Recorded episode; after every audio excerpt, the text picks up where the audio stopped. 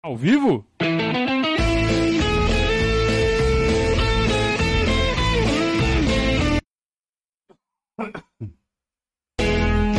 Opa, se tá ao vivo. ao vivo! Saudações ao Viverdes a todos.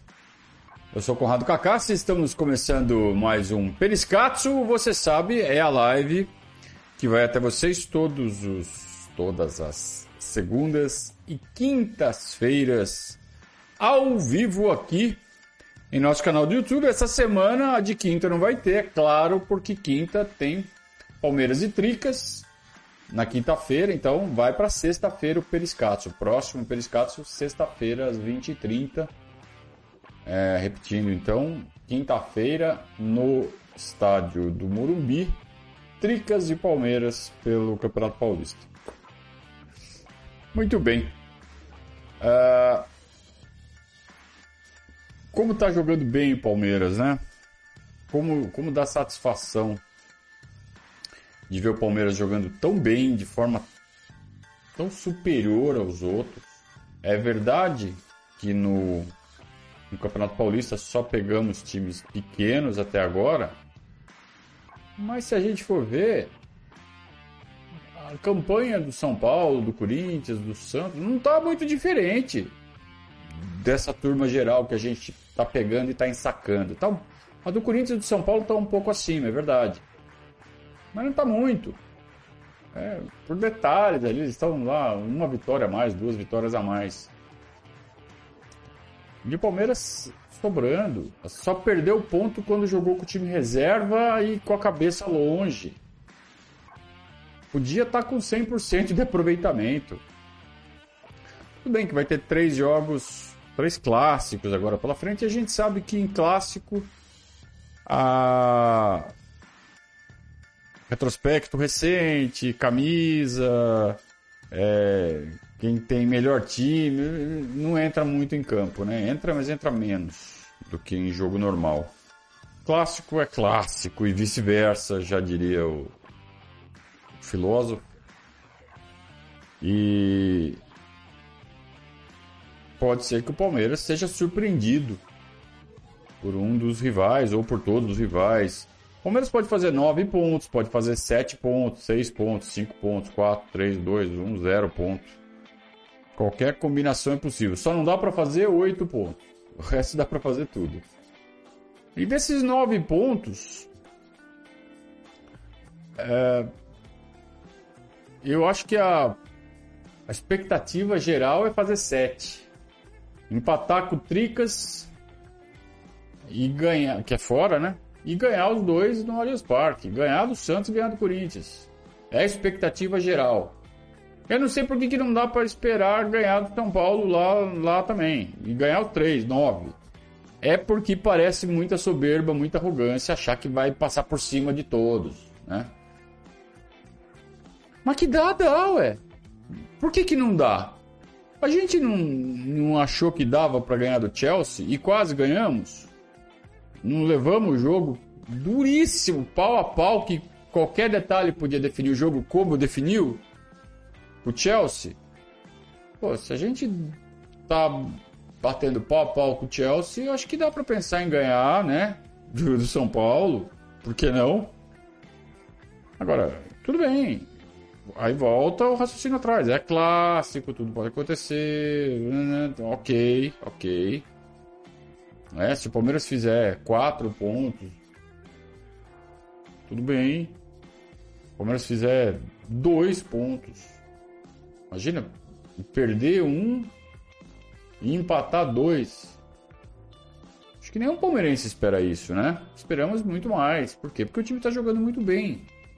Nosso time está jogando bem, então não é errado esperar criar altas expectativas. Não é errado. O que é errado é ficar todo revolto se isso não acontecer. Aí é errado, né? Bom, errado, certo, cada um sabe do seu. Mas assim, eu acho errado, eu não faço. Mas cada um faz o que quiser. É, onde eu quero chegar com isso? É como é bom viver isso. como é bom você ir para uma sequência de três clássicos achando que você pode ganhar os três. Se vai ganhar, não sei. Mas estamos todos achando que dá para ganhar os três. Isso é bom demais. Ainda mais porque eu não me lembro a última vez que o Palmeiras disputou um Campeonato Paulista. É, acho que foi 2015. Aquele primeiro ano do Matos. O Dudu acabou, acabou de ser contratado. O Palmeiras jogou o Campeonato Paulista como é, principal competição do trecho em que foi disputado. Porque o Palmeiras sempre tem que é, dividir as atenções do estadual com outra competição e acaba deixando o estadual em segundo plano. E mesmo assim chegou em um monte de semifinal no mínimo, né? O Palmeiras não é eliminado antes da semifinal, acho que mais de 10 anos. Tem que fazer uma pesquisinha aí. Mas sempre, pelo menos, na semifinal. Mesmo, né, levando o estadual do jeito que dá.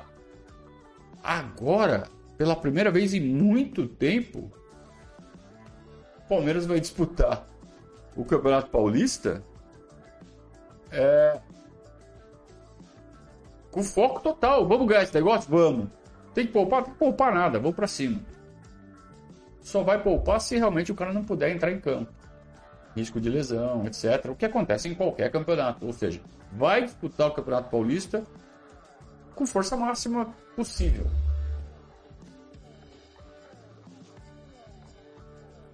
Então, é, vamos, vamos, inverter a situação. Vamos lembrar de momentos em que a gente tinha adversários que eram franco favoritos. Por exemplo, uh, o São Paulo no, na segunda metade da década de 2000 era favoritão, né, para tudo e não ganhava mesmo assim, né? São Paulo acho que ganhou o Campeonato Paulista de 2005, 2006, negócio assim. E depois ficou um tempão sem ganhar, só foi ganhar no passado. Era favoritão, né? Então quando você ia jogar com o São Paulo, você falava, hum, perdemos. De vez em quando a gente até ganhava, tirava uma casquinha deles, mas era aquela sensação de, puta, tiramos uma casquinha dos caras. Mas assim, com a plena sensação de que eles eram superiores. É, lembram quando a gente foi jogar, por exemplo, a, Liber a Libertadores Decidimos vaga de Libertadores duas vezes com eles no Morumbi. Perdemos as duas. Fomos eliminados nas duas. Uma foi muito roubado, é verdade. Mas fomos muito. É, fomos eliminados assim. A gente tinha esperança porque tinha. Porque, né? Torcedor vive de esperança. Mas a gente não ia passar pelo São Paulo naquela época. É a mesma sensação que eles devem ter de enfrentar a gente hoje. Eles, eles criam esperança, lógico. Vamos ganhar dos porcos. Mas o Palmeiras hoje é muito mais forte. Se eles ganharem, vai ser zebra. E nós temos que saber é, viver nessa situação enquanto ela durar. Isso não depende da gente, depende deles. Nós estamos fazendo a nossa parte de nos mantermos fortes. É, cabe a eles correrem atrás e, e se fortalecerem, e se inspirarem para bater de frente com a gente, porque o Palmeiras hoje é mais forte que todos eles. Não é arrogância isso, gente. É constatação. Eu acho que se perguntar para eles, eles vão falar: o Palmeiras é favorito. Mas a gente vai brigar, não, não subestimem a gente. Eles vão falar isso. Mas eles sabem que a gente é favorito. Então não vamos subestimar ninguém, não vamos, não tem já ganhou aqui. Tem que ir lá e jogar o jogo, ganhar o jogo. Mas, cara, falar que não é favorito é falta modéstia. E disso também, desse mal também não morreremos, né? De falsa modéstia. E com força total. Então, pô, que, que bom, né? Temos um campeonatinho aí para para ganhar mais um troféuzinho para levantar. Certo ou não? Que, né? Se a gente consegue, a gente já pode encaminhar uma tríplice coroa de novo no fim do ano, né? Ou não, Recopa não conta para tríplice coroa? né? Porque ganha Recopa. Se ganha o Paulista, ficamos a um troféu de mais uma tríplice coroa. É bom estar nessa maré de título, né? Vamos aproveitar enquanto ela está durando. A gente sabe que não dura para sempre. Zé Matheus está falando assim: acho que nunca vi uma sequência como essa que virá. Ah, já houve. Já houve. Eu já vi assim duas vezes. Eu me lembro assim, de bate pronto eu já vi duas vezes. A primeira foi em 88. Quando houve lá um. O Campeonato Paulista teve dois quadrangulares semifinais, então teve a fase de classificação, classificaram oito. E aí, pelo regulamento lá, vários grupos, cruza esse qualquer. O grupo saiu Palmeiras, Corinthians, São Paulo e Santos. E o outro grupo só com o time do interior. Caiu, calhou de cair assim. E foi, e, e, foi mais do que esta, que agora a gente está numa sequência de três jogos, né? Naquele era um grupo de quatro com turno e retorno. Então a gente jogou duas vezes com cada um. Foram seis clássicos em sequência. Isso em 88. É, e o Palmeiras no último jogo, já eliminado, ganhou do São Paulo, eliminou o São Paulo e o Corinthians que estava ganhando do Santos no Pacaembu, a torcida do Corinthians gritou Palmeiras. 1988, Campeonato Paulista de 88. O Corinthians tinha que ganhar do Santos e torcer para o Palmeiras ganhar do São Paulo. Palmeiras ganhou de 1 a 0 do São Paulo, gol do Gerson Caçapa no último minuto e classificou o Corinthians para a final. E o Corinthians foi campeão com gol do Viola em cima do Guarani. Guarani do Evair. Histórias, hein? E outra vez que aconteceu uma sequência dessas foi em 98. Aí já era o quadrangular final. Os quatro grandes se classificaram para o quadrangular final, era um quadrangular, só que daí era em turno único, três jogos para cada um, né? Quem fizesse mais pontos era campeão. E o Palmeiras naquela época era comandado pelo Márcio Araújo, Márcio Gomalina. E não estava encaixado. Era, era um time que ainda estava naquela transição entre o timaço de 96, cada vez mais desmontado. Tinha perdido já de cara o Miller, depois perdeu o Rivaldo, e aí em 97 perdeu o Djalminha, aí começou a desmontar o time. E o Palmeiras tinha contratado o Tele Santana no início de 97 para comandar essa reformulação no elenco. Só que o Tele sofreu um, um, problema sério de saúde, inclusive esse problema o levaria à morte alguns meses depois. E o Palmeiras ficou esperando ele se recuperar, ficou esperando ele se recuperar. E enquanto esperava, não contratava outro técnico e deixou, deixou o auxiliar lá, o interino, cuidando do time, que era o Márcio Araújo. E o Márcio Araújo, além de ter um, um elenco em reformulação, era só o Márcio Araújo, né? Então ele não conseguiu dar padrão para o time do Palmeiras. O Palmeiras só apanhou naquele quadrangular, mas apanhou, apanhou de cinta. Tomou de quatro do Corinthians, tomou de quatro do São Paulo. Ver, vergonhoso. É, e aí o Palmeiras foi falar com a família do Tele Santana e falou: e aí? São quase seis meses já que a gente está esperando, aí o time está tomando pau. Aí o filho dele, né, o René Santana, falou: Ó, meu pai não vai ter condição de honrar o compromisso, que a saúde dele realmente está muito debilitada e não vai conseguir. E aí liberou o Palmeiras do compromisso o Palmeiras foi atrás do Filipão. Né? O Filipão tinha ido, saído do Grêmio, tinha ido para o Japão. O Palmeiras foi buscar o Filipão no Japão. E no segundo semestre de 97 começou a história do Filipão no Palmeiras.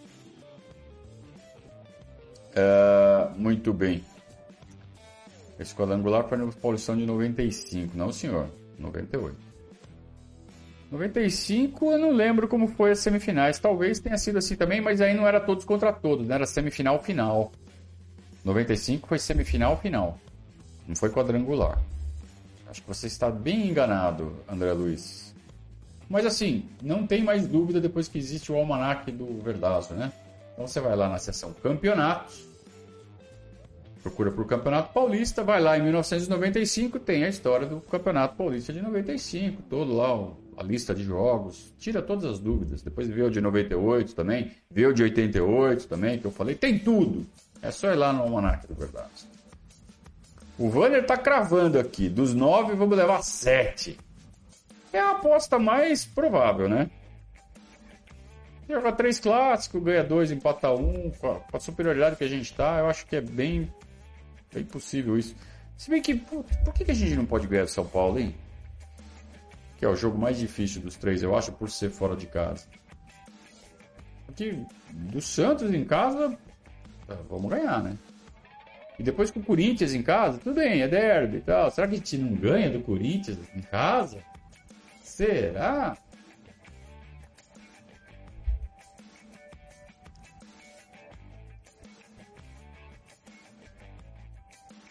O Marcelo tá falando o quadrangular foi no Paulista de 97. Foi, 97 o que, que eu falei? Eu falei 98, falei 88 e 97. Se eu falei errado, errei então. 88 e 97. Isso aí. É isso aí. Se eu falei alguma coisa diferente disso, foi erro na hora de falar. O Sidney está falando que nesse quadrangular aí perdemos os melhores jogadores por causa da Copa América. Aí já não lembro, você pode ter razão. Eu lembro que o Denilson estava aparecendo no São Paulo e estava arrebentando. Foi, um, foi o campeonato do, do Denilson, esse de 97. O Vitor está falando que o mais difícil é o Bragantino, de todos esses que ele tem pela frente, porque depois dos três clássicos vem o Bragantino, né? Realmente. É, é o time que. Bragantino, Red Bull Bragantino, é um time que vai dar trabalho nos próximos anos, viu? Vocês comecem a se preparar para uma nova força no futebol brasileiro. A questão é que eles não têm torcida e nunca terão. Eles estão numa cidade muito pequena. E nunca vão formar torcida de massa. Eles nunca vão ter a receita que uma torcida proporciona. Mas é, é possível fazer um projeto técnico para fazer um time competitivo no Brasil do jeito que as coisas estão no Brasil hoje. Se todas as equipes com torcida se organizarem, aproveitarem essa lei da SAF aí e profissionalizarem suas gestões, virarem times de verdade, clubes de futebol profissionais de verdade, aí vai ficar pequeno para o Bragantino. Que aí não vai ter a receita da torcida, que é um pilar importante de um, de um pacote de receitas que um clube profissional deve ter. Mas para bater com esse monte de time amador que tem aqui no Brasil, o Bragantino hoje consegue, nos próximos 3, 4, 5 anos consegue vai dar trabalho, então, ó, já chegou na final da Sul-Americana. E não foi por acidente, não foi por acaso. Vai continuar enchendo o saco. E hoje é o segundo colocado, né? Acho que. Eu tô falando de cabeça, agora não lembro. Mas acho que o Bragantino tá na frente do Corinthians, tá na frente do São Paulo. Não tá? No geral? Acho que tá. o Verde tá falando que o problema do derby não é o Corinthians, é o juiz, né? É, se tratando de Campeonato Paulista, jogar contra o Corinthians, tem esse problema. João Furtado, se começar com especulação aqui, eu tiro fora, tá? Eu vou apagar a sua mensagem se continuar com esse papinho aí. É área. Tá? Aqui a gente não fala disso. Talvez você não saiba, eu estou explicando para você, tá? A gente não faz especulação de jogador aqui.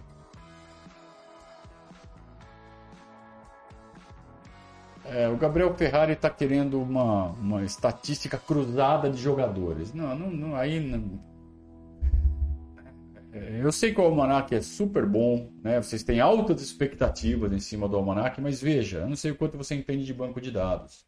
Para fazer uma consulta dessa, é, né? Quantos jogos a dupla jogou junto? Não, esse tipo de consulta a gente ainda não tem. Tá bom, meu caro Gabriel Ferrari. É...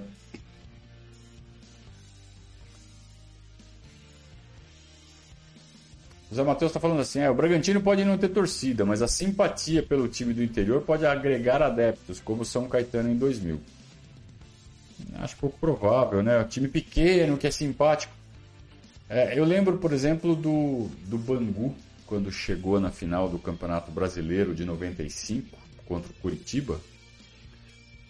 E o primeiro jogo foi no Couto Pereira, o segundo jogo no Maracanã. E aí todas as torcidas do Rio foram no Maracanã torcer juntas pelo Bangu. É, não acredito que num eventual, uma eventual final, sei lá, de Copa do Brasil, é, que o Bragantino vai enfrentar o, sei lá, o Atlético Mineiro, que as torcidas de São Paulo se unam para torcer pelo Bragantino e vai todo mundo pro estádio torcer pelo Bragantino. Não acredito. Não acredito. Ah, mas vai torcer pela TV. Tudo bem, mas não vai comprar produto. Eu estou falando da receita que vem da torcida. Então não vai encher estádio, não vai comprar camisa, não vai ter isso. Pode até torcer, no dia do jogo vai torcer pro Bragantino, numa hipotética final dessa, como eu falei. Mas não, o Bragantino jamais terá receita de torcida. Isso parece definitivo. Fernando Rossi Tá falando só assim, ó. Virem padrinhos, seus dromedários, cacatuas. Vale a pena. Faz tempo que eu não chamo ninguém de cacatua, né? Aí uma vez me perguntaram por que cacatua. Cacatua é aquele. É, é tipo um papagaio, né? Ele faz assim, pescoço. Ele parece ser um bicho muito burro, né? Você fala com ele, ele faz uma cara de trouxa assim, balança o pescoço. É só por isso.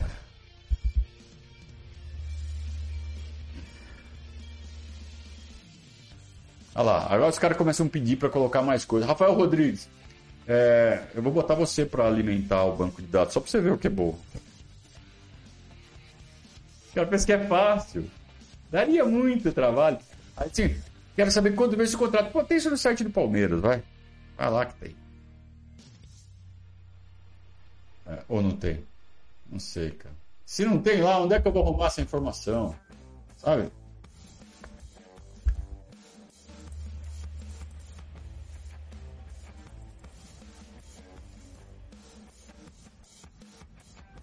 Joed deu a informação aqui. O Bragantino está em segundo lugar com 19 pontos. Muito bem.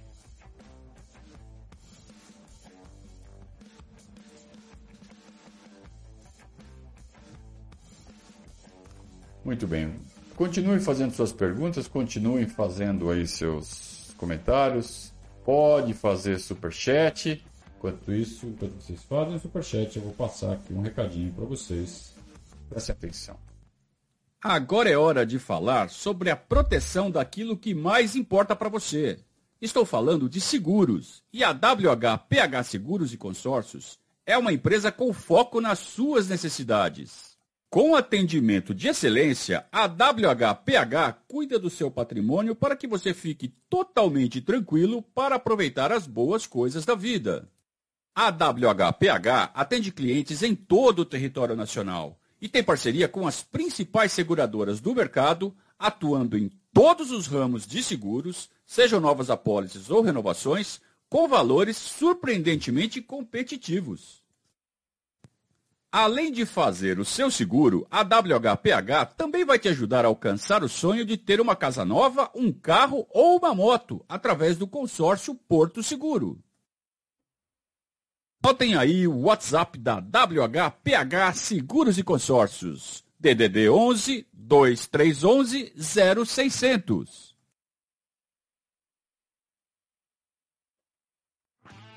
Já experimentou falar com o corretor de seguro? Normalmente, os caras são, ó. Né? Não resolvem nada. A exceção é a WHPH Seguros. Tá? Você vai ligar para o Alex, tratar do seguro, da renovação do seu seguro, ou de passar a pólice seu seguro que está lá com a outra corretora do, do corretor. A tua. E aí você vai falar com ele, aí você vai ver que é outra coisa, né? Outro atendimento. Né? Então, não, não seja atendido por um corretor cacatua e faça seu próximo seguro. Tire lá da, da sua corretora, aquela que você está acostumado, sabe aquela que você está no piloto automático, que você nem olha. Experimenta. Ah, não, vou ligar para o Alex. Veja como vale a pena né, fazer essa, essa rápida mudança aí. Vai ser vantajoso para você em todos os sentidos. Grande abraço. Fernando Bertola, que passou um tempão brincando com o pai dele no almanac. O irmão perguntando coisas, fazendo aquelas perguntas. Sabe o estrangeiro que fez não sei o quê, mais gols, atacante com mais título, tem tudo lá. Todas as formas de você classificar os jogadores que já jogaram pelo Palmeiras. Mais de 1.600 jogadores cadastrados, todos. Todos os jogadores cadastrados. Quem tem foto, a foto tá ali. Só não tem foto de que a gente realmente não achou. E olha que procuramos. Deve ter uns 300 ali que estão sem foto. O resto, tudo com foto. Aquele nome que você ouve sempre, né? Ligar um nome a uma, a uma imagem. Pô, como é que era o ministrinho? Né? Como é que era o Heitor? Como é que era né, a cara do, do Luizinho, que foi um grande artilheiro na década de 30? Tem tudo ali, né? É, e aí você pode ordenar da forma que você quiser, por posição, por, por, país de nascimento, por número de jogos, por títulos, por gols marcados, do jeito que você quiser. É uma ferramenta que dá para dá pra brincar bastante, como o Fernando falou aí. Dá para ficar um tempinho aí. Dá até para saber quantas vezes o Edmundo foi expulso, né? Tá mesmo.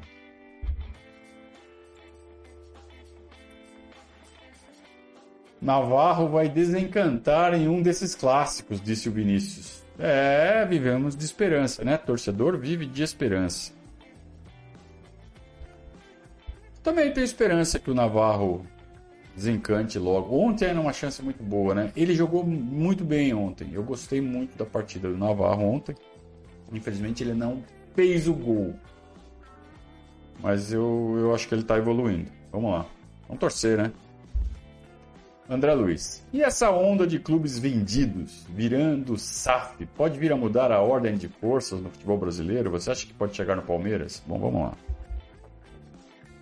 Não adianta nada virar SAF e a turma que assumir não ter um plano. Né? Então chega um cara lá com dinheiro, você, assim, ah, vou comprar um clube aqui, vou brincar com o clube. Pode fazer isso, fazer sem estar muito preparado. É, sem virar SAF é mais ou menos isso que está acontecendo no Palmeiras, né? É, a gente espera que a atual gestão acorde para a vida e recoloque o clube nos trilhos. Estava no trilho certinho. Aí na, na gestão passada foi cinco anos na inércia no trilho, mas na inércia, mas meio que já balançando, meio que já perdendo ali os pilares da governança. E do jeito que tá, tá desmoronando. Se não é, fizer uma correção na rota, vai desmoronar tudo. Atual. Ah, então a solução é virar SAF. Não, não é. Vamos supor que a própria Crefisa, a própria Leila, o casal Crefisa, seja o investidor que é, que constitua a SAF, proprietário do Palmeiras. Se fizerem com esse plano de governo que estão fazendo aí, desmonta o Palmeiras, vão ter prejuízo. Então, assim, o investidor, é claro, ele quer ganhar, então ele vai fazer, ele vai fazer um plano. A tendência é que quem vire SAF se organize e o futebol brasileiro passe a ser mais organizado em nível de clubes. Que não quer dizer que isso vai consertar o calendário do futebol brasileiro, que isso vai fazer com que os clubes da Série A só joguem em gramados tapete. Porque vai continuar jogando com o time, né? Vai continuar jogando contra o Bangu, contra o Oeste de Itápolis de Barueri, contra a Inter de Limeira, contra o São Borja, né? E nem sempre né, o democrata, nem sempre vai ter aquele gramadinho da hora, né? Então não é só virar SAF, que beleza. E outra, Vamos lá. E se todo mundo virar SAF? Série A tem 20 clubes, tem 14 SAFs, 18 SAFs. Alguém vai ficar em 18º lugar e é SAF. Certo? Vai falar que a SAF não presta. Ah, a história de SAF é uma enganação, é ilusão. Aliás, eu lembro, agora eu lembrei do. Quando a Parmalat começou a cogestão com o Palmeiras, o primeiro ano, que foi 92, foi um ano de transição, né? Você pegar um elenco capenga, que tinha ótimos jogadores, mas tinha uns muito ruins, e meio que passar uma peneira ali, quem serve quem não serve. E houve uma, uma fase muito ruim, meados de 92 ali. Antes daquela arrancada final que o Palmeiras deu, que acabou chegando na final contra o São Paulo e perdeu. Mas na fase ruim, eu lembro da torcida, da organizada, da Mancha Verde, fazendo coro. Ão, ão, ão, Parmalat é ilusão. Fora Parmalat, fora. Já pensou? Tirou os caras. É... Então, assim, virar SAF não vai salvar ninguém da incompetência ou dos maus resultados. Agora, a tendência é que suba o sarrafo geral.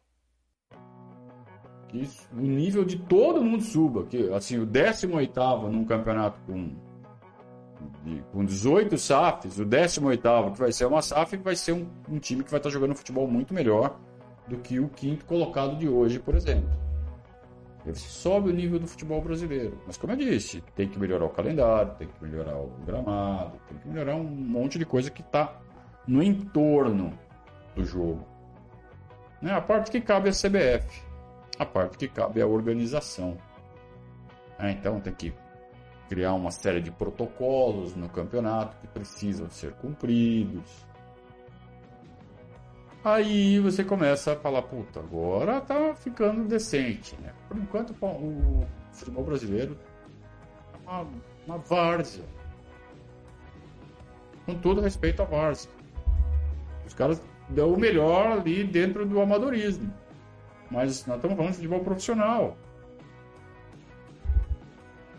Então precisa melhorar. E pode chegar ao Palmeiras? Bom, a Leila já falou que não tem interesse agora. Ninguém sabe qual é o real interesse do casal no Palmeiras. Esse plano de poder que eles traçaram e executaram com tanta vontade. Ninguém entende o que eles querem. Porque não precisa. Ah, é para lavar dinheiro. Não é, não é para lavar dinheiro. Olha, olha o quanto a Crefisa gira por mês. Olha o orçamento do Palmeiras por mês. É ínfimo, não faz sentido. Pode até ser que eles, né, é, tenham lá umas, um leque de negócios para lavar dinheiro e o Palmeiras seja só um deles. Não estou falando que é, estou falando em termos de. Vamos supor que. Para fazer sentido. É, mesmo assim, o tempo que eles dedicam ao Palmeiras é muito grande. Então, continua não fazendo sentido. Eu não acredito que seja lavagem de dinheiro, como muita gente fala. Eu, na verdade, eu não acredito em nada. Eu não entendo qual é o interesse do casal nesse projeto de poder que eles executaram. Não, não, não entendo. Ah, é porque, pô, até outro dia. É amor ao Palmeiras é nada. Até outro dia não sabia nem onde era o Palmeiras. Foram bater a porta do Palmeiras ali. Aproveitando ali um momento de. Na verdade foram espertos, né? Viram que o Allianz Parque estava prontinho, né? Assim, ah, isso aqui vai virar um negócio. E chegaram com tudo. Agora, qual é a intenção? Não sei. Uma pergunta que está se repetindo e se repetindo e se repetindo nos últimos dias. Vamos lá. Palmeiras encerrou o canal criado para conversar com a mídia palestrina? Não. O canal não foi descontinuado. O canal segue existindo, mas está inativo. Ah, o Palmeiras criou o canal para ser é, gerido pela jornalista Elo Campagnolo. A Elo cometeu um erro grave e acabou se desentendendo com o chefe de comunicação, que é o Oliveira Júnior. Era o Oliveira Júnior, oficialmente. E aí não durou muito, né? É... Houve lá um, uma questão entre eles e a Elo acabou pedindo demissão. Não ficou 10 dias na função. Né? Só que o canal do WhatsApp estava criado com mais de 70 membros de mídia palestrina. É, é importante dizer que não houve critério nenhum para admitir qualquer um naquele, naquele grupo. Era na base da indicação. Ó, oh, meu amigo aqui tem um canal. Bem-vindo a bordo. Bem assim. Ah, meu amigo ali tem um conhecido que tem um canal. Ele pode trazer. Mídia palestrina. E não era um canal para dar informação privilegiada a ninguém, ao contrário, era uma forma de padronizar a informação, né? de não deixar, de não dar margem a mal entendido. Então a, a, ali era para ser o quê? A palavra oficial do Palmeiras. Falou ali, está falado. Em tese. Então teve muito, muito colega ali que estava ali naquele grupo que achou que a gente estava lá num grupo secreto para receber informações privilegiadas. Assim, mas eu olhando tudo aquilo, não faz o menor sentido isso. Num grupo que tem 70 pessoas que trabalham com comunicação, não existe segredo, estamos em público. Tudo que é dito lá é público. Então, se o Palmeiras diz qualquer coisa lá, é informação pública. A não ser que eles peçam. Olha, eu vou falar uma coisa aqui para vocês, mas não conta para ninguém. Estão oh, trazendo o Cristiano Ronaldo. Ah, tá bom. Alguém acha que não vai vazar num grupo de 70 pessoas? Claro que vai. Então, estamos em público, né? Era um grupo público. E a Elo, num certo momento, respondendo uma pergunta originada em especulação, e é, é mais um motivo que a gente odeia especulação aqui. Então chegou lá um menininho e falou assim: Ó, oh, é verdade que o Palmeiras está negociando. É, é, já está acertado com o Pedro? Que agora só tem que negociar a rescisão com o Flamengo? Aí a Elo foi lá e falou: É verdade. No que ela falou isso, virou verdade, virou palavra oficial do Palmeiras. E alguns emocionados, na verdade, eu nem, eu nem vou culpar muito os menininhos que correram da informação. Porque, porra, é um canal oficial do Palmeiras. O Palmeiras confirmou. E aí, bom, eu tenho uma certa experiência, eu achei muito estranha essa história. Falei, peraí. A Elo acabou de chegar. Ela já me confirma um negócio desse jeito, tem alguma coisa errada. E aí eu segurei. Eu segurei por experiência. Mas não deu outra. Essa informação durou 30, 40 minutos e aí já vieram desmentir. Não, não, não, um erro, um erro, um erro, um erro. E aí todo mundo que tinha passado a informação teve que desmentir.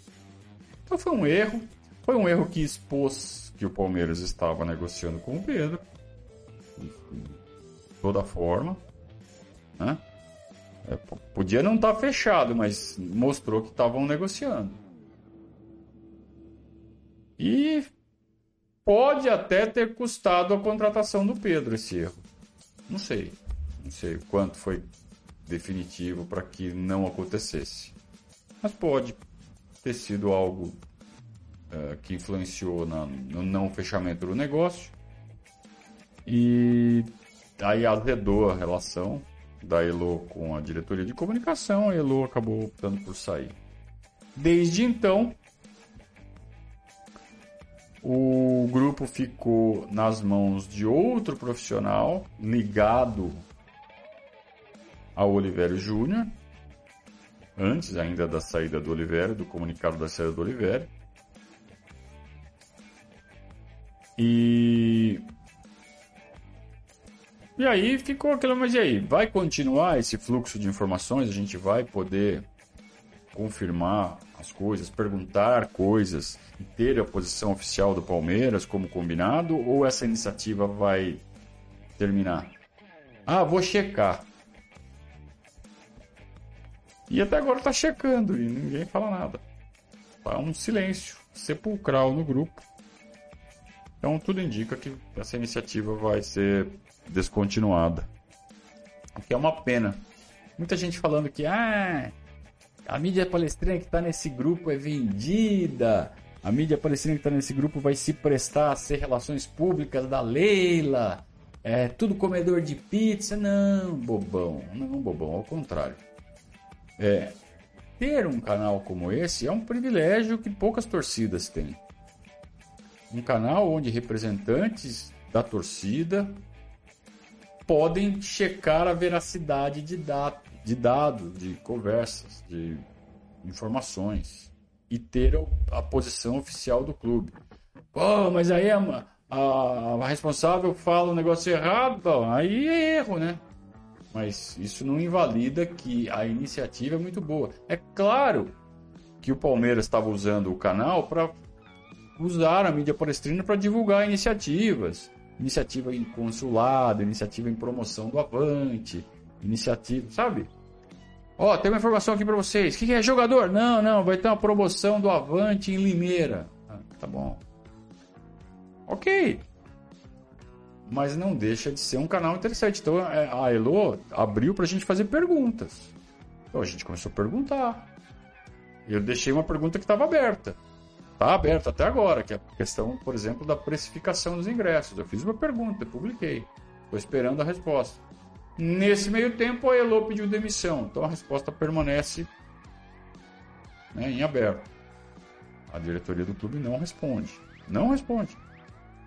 Mas o canal ainda existe, então pode ser que ele seja reativado. Acho muito pouco provável, mas.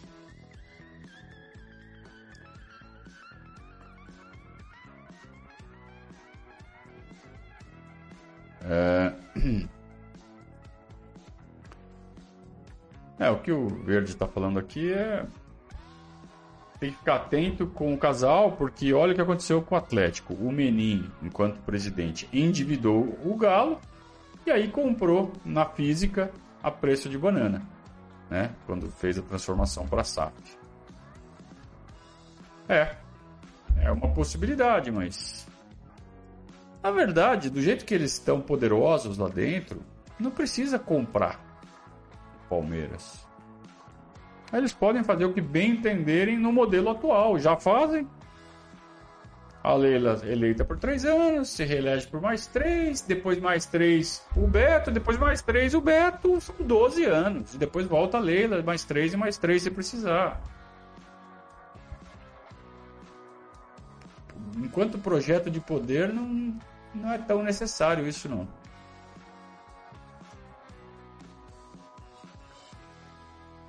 Muito bem, vamos falar de futebol, né? Olha que legal o Ferraz falando da batida do pênalti do Scarpa. É, a gente começa a ver o Palmeiras evoluir na questão dos pênaltis, né? Ou enchemos tanto o saco, né? O pênalti tem que ser assim, tem que ser assim, tem que ser assim. Olha lá, os caras estão batendo certinho. O que o Scarpa fez ontem é o que todos os jogadores do Palmeiras iam fazer. Aliás, vocês viram a disputa de pênaltis entre Chelsea e Liverpool? Coisa de gente grande, né? Só foi ser decidido no 11 pênalti que o goleiro foi errar. E aí, ok, cara. Se você erra 1 em 11, é aceitável. E o Liverpool acertou 11 de 11. O Liverpool não. É, o Liverpool acertou 11 de 11 e o Chelsea acertou 10 de 11.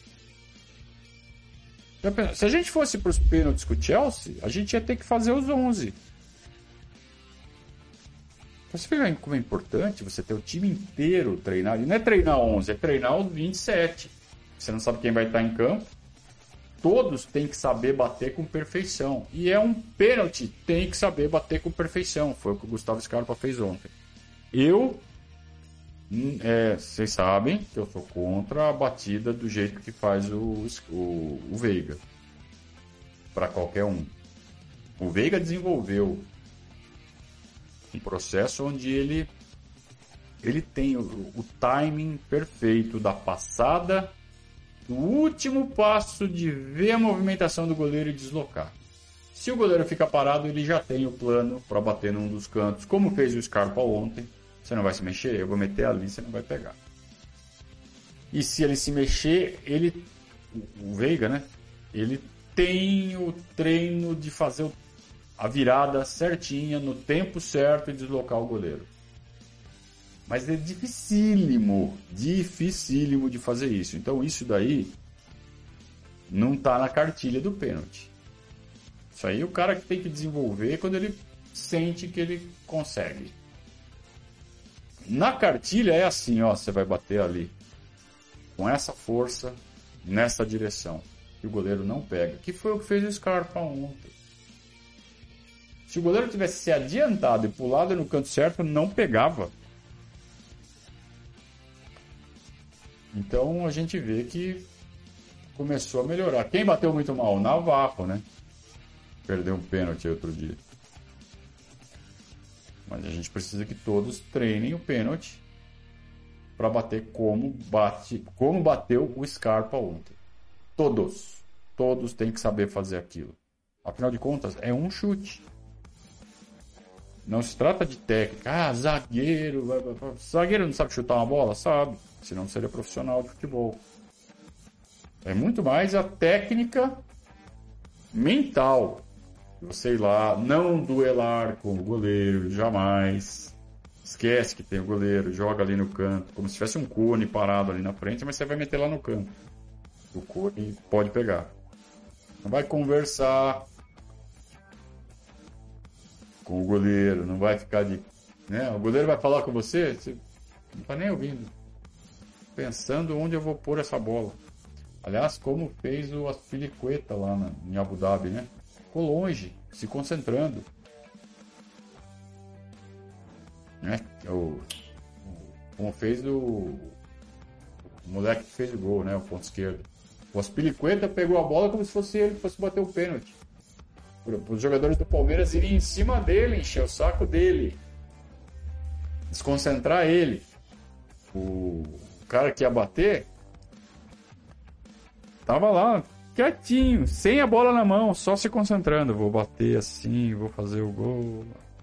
A hora que acabou a confusão, o Aspilicueta sai de cena, entra o moleque, põe a bola na cal, concentradinho, vai lá e faz o gol. Você vê, ó. Né? É, então são coisas que nós estamos ainda muito atrás. Tem que desenvolver. O futebol é estudo hoje, gente. Futebol não é, não é mais aquela várzea que era antes, não. Muito obrigado ao Guto Yamashita Fuji, padrinho, está fortalecendo o nosso projeto. Muito obrigado.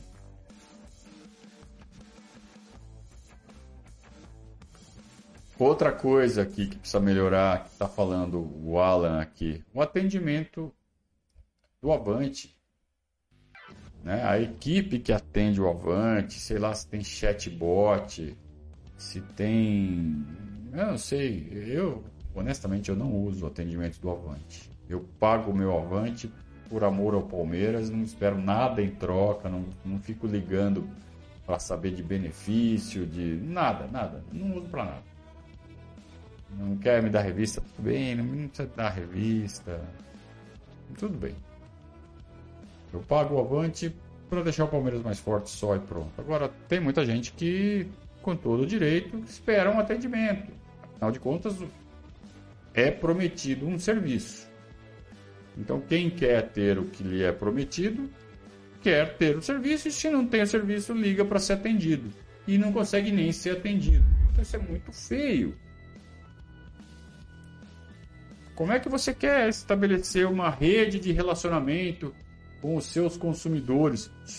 Consumidores, meu Deus! Sim, consumidores.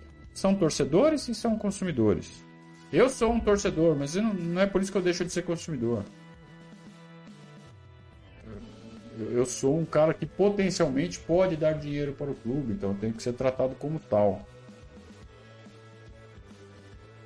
Há formas de você tratar um torcedor como consumidor sem deixar de tratá-lo também como torcedor, sem insultá-lo. Há formas de fazer isso.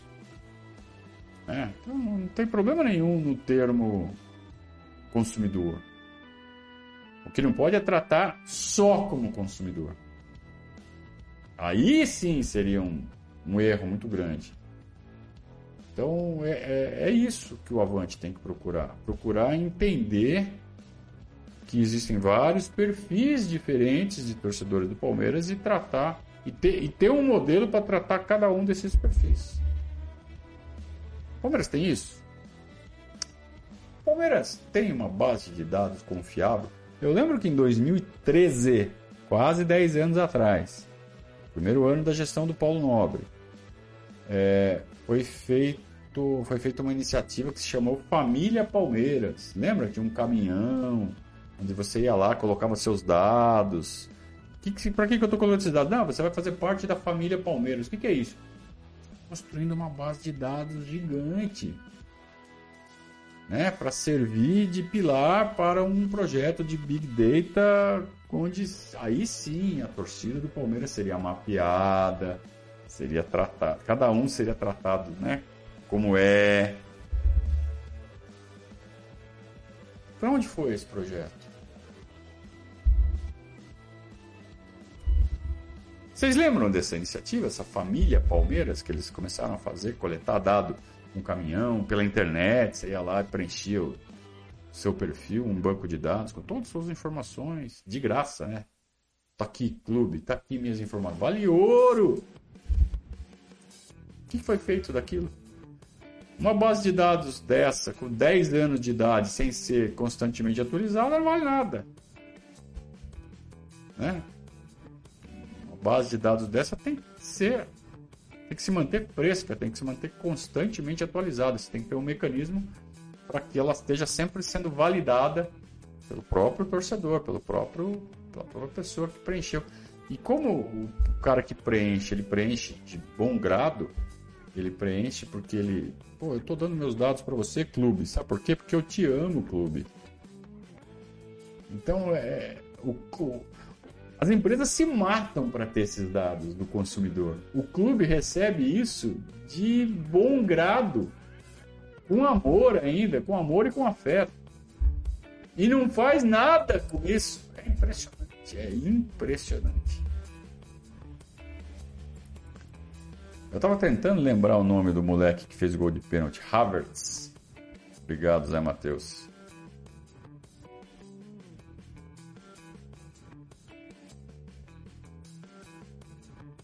Muito bem.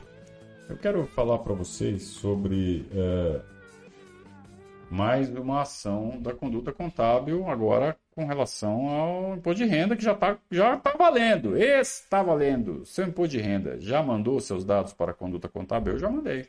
Sou idiota. Estou me chamando de idiota, Conrado? Não, mas de cacatua, talvez. Eu já mandei, cara. Eu já mandei. Eu não perco tempo, não. Tá? É, imposto de renda é importante fazer certo, fazer direito e fazer rápido. Então, junta a papelada, liga para a Virgínia, manda já para ela. Tá aqui o telefone 44998773503. Manda os documentos. Fica atento se ela não vai pedir esclarecimento. Ó, oh, não sei o que, isso aqui não faltou, isso aqui não tem a relação disso com aquele outro. Você esclarece, pronto, está feita a sua declaração rápido. Em pouco tempo você já vai estar com o recibo nas mãos, recibo do envio, né? Da transmissão do imposto, e aí já vai estar sabendo se vai ter que, se deu a restituir ou se deu o imposto a pagar, e já sabe as datas que vai ter que fazer o pagamento, pega seu carnezinho leão, se tiver que receber, já sabe a data que vai receber, em qual lote que vai receber. Está resolvido. Olha que beleza. Então faça o seu imposto de renda com a conduta contábil, que além de tudo também tem outros serviços, né? Tudo descrito aqui no slide ao lado. e seja muito feliz e tenha mais tempo para fazer as coisas boas da vida. Ah, ficar perdendo tempo fazendo imposto de renda, você é louco. Muito bem. É isso, pessoal? Estamos fechando hoje já o Periscatso? Alguém mais tem pergunta ou não?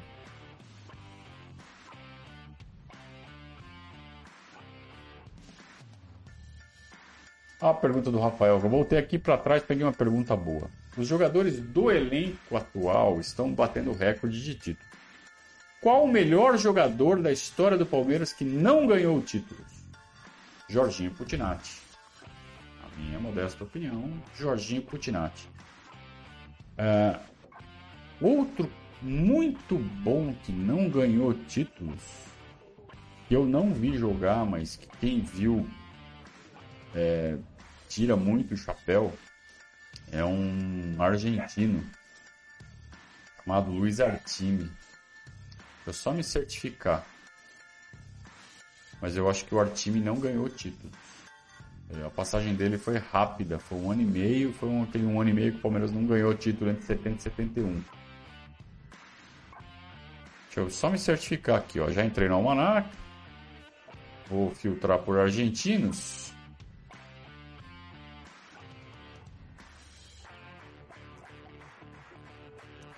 E aí já vai aparecer aqui a listagem com o Artime com zero títulos, exatamente. O Artime fez 48 gols em 57 jogos, média de quase um por jogo. Ele jogou, não, eu errei o período. Entre 68 e 69, que o Palmeiras não ganhou o título de fato. Né? Nem em 68. E em 69 o Palmeiras ganhou o título, mas foi no final. Né? E ele saiu em julho. Ele não participou da campanha do Robertão de 69. Então, zero títulos. O Artime, que foi também um grande jogador.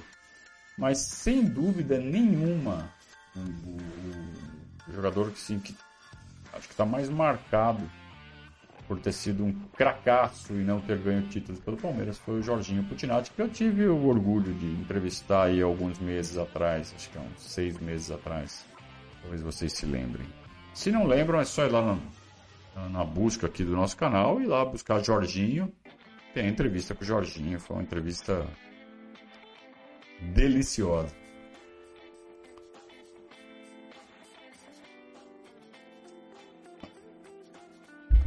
O Tadeu concorda comigo, que é o Jorginho. O maior craque sem títulos do Palmeiras. Tem outros, né? O Edu Manga, por exemplo, né? A gente pode colocar nesse time aí. Craque.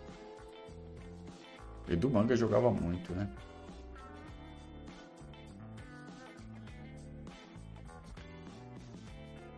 O Alan está em desespero, está emocionado, está dizendo assim: temos uma chance única de ouro para continuar como protagonista do futebol brasileiro sul-americano com um pouco mais de profissionalismo na gestão. Não podemos perder essa atmosfera mágica. É, o que você chama de atmosfera, na verdade, é um. Uma. Uma vantagem competitiva que o Palmeiras adquiriu porque montou uma estrutura muito forte entre 2013 e 2016 e que nos cinco anos que se seguiram, 17, 18, 19, 20, 21, simplesmente o Palmeiras surfou nessa estrutura. Já estava pronto. Não foi. Poucas coisas foram aperfeiçoadas, erguidas, melhoradas entre 17 e 21 o que aconteceu foi um, né, uma surfada. A onda foi levantada entre 13 e 16. E de 17 para frente, surfou-se nessa onda. Aí o Palmeiras ganhou, ganhou, ganhou, ganhou. É, só que a gente vê cada vez mais que essa estrutura está perdendo uma, um parafuso ali, perdendo uma aleta ali, está perdendo ali uma perninha ali, daqui a pouco vai ficar capenga de novo tem que reverter esse processo de desmonte que está acontecendo. O marketing. Eu tô louco para ver a live que o Massini fez hoje com o diretor de marketing. Aliás, recomendo a vocês, quem não viu ainda, acabando aqui, vai pro canal do Massini, ele fez uma live com o diretor de marketing do Palmeiras. É... O cara é amador. O cara não é profissional. Uma área nevrálgica do clube. Uma área que gera, que é um dos grandes geradores de receita para o clube.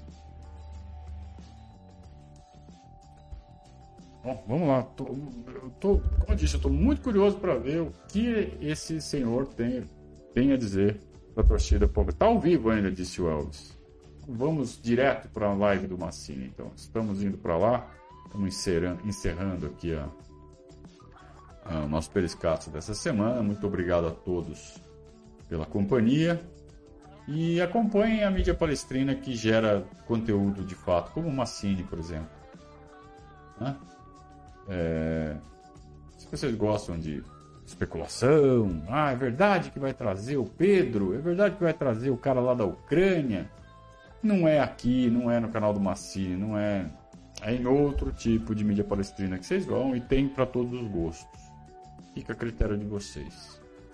Agora, a gente precisa começar a tratar o futebol como o futebol exige.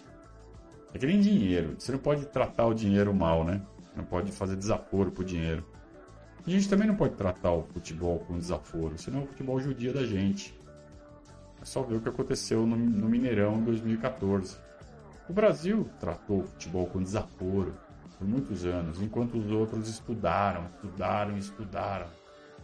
O resultado foi 7 a 1 em casa.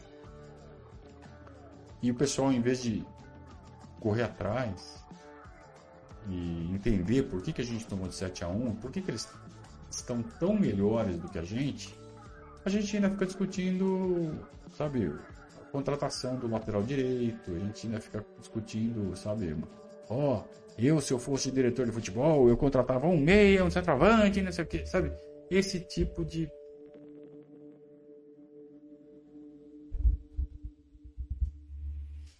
Parem com isso, vamos evoluir, vamos pensar futebol como o futebol merece que ele seja pensado.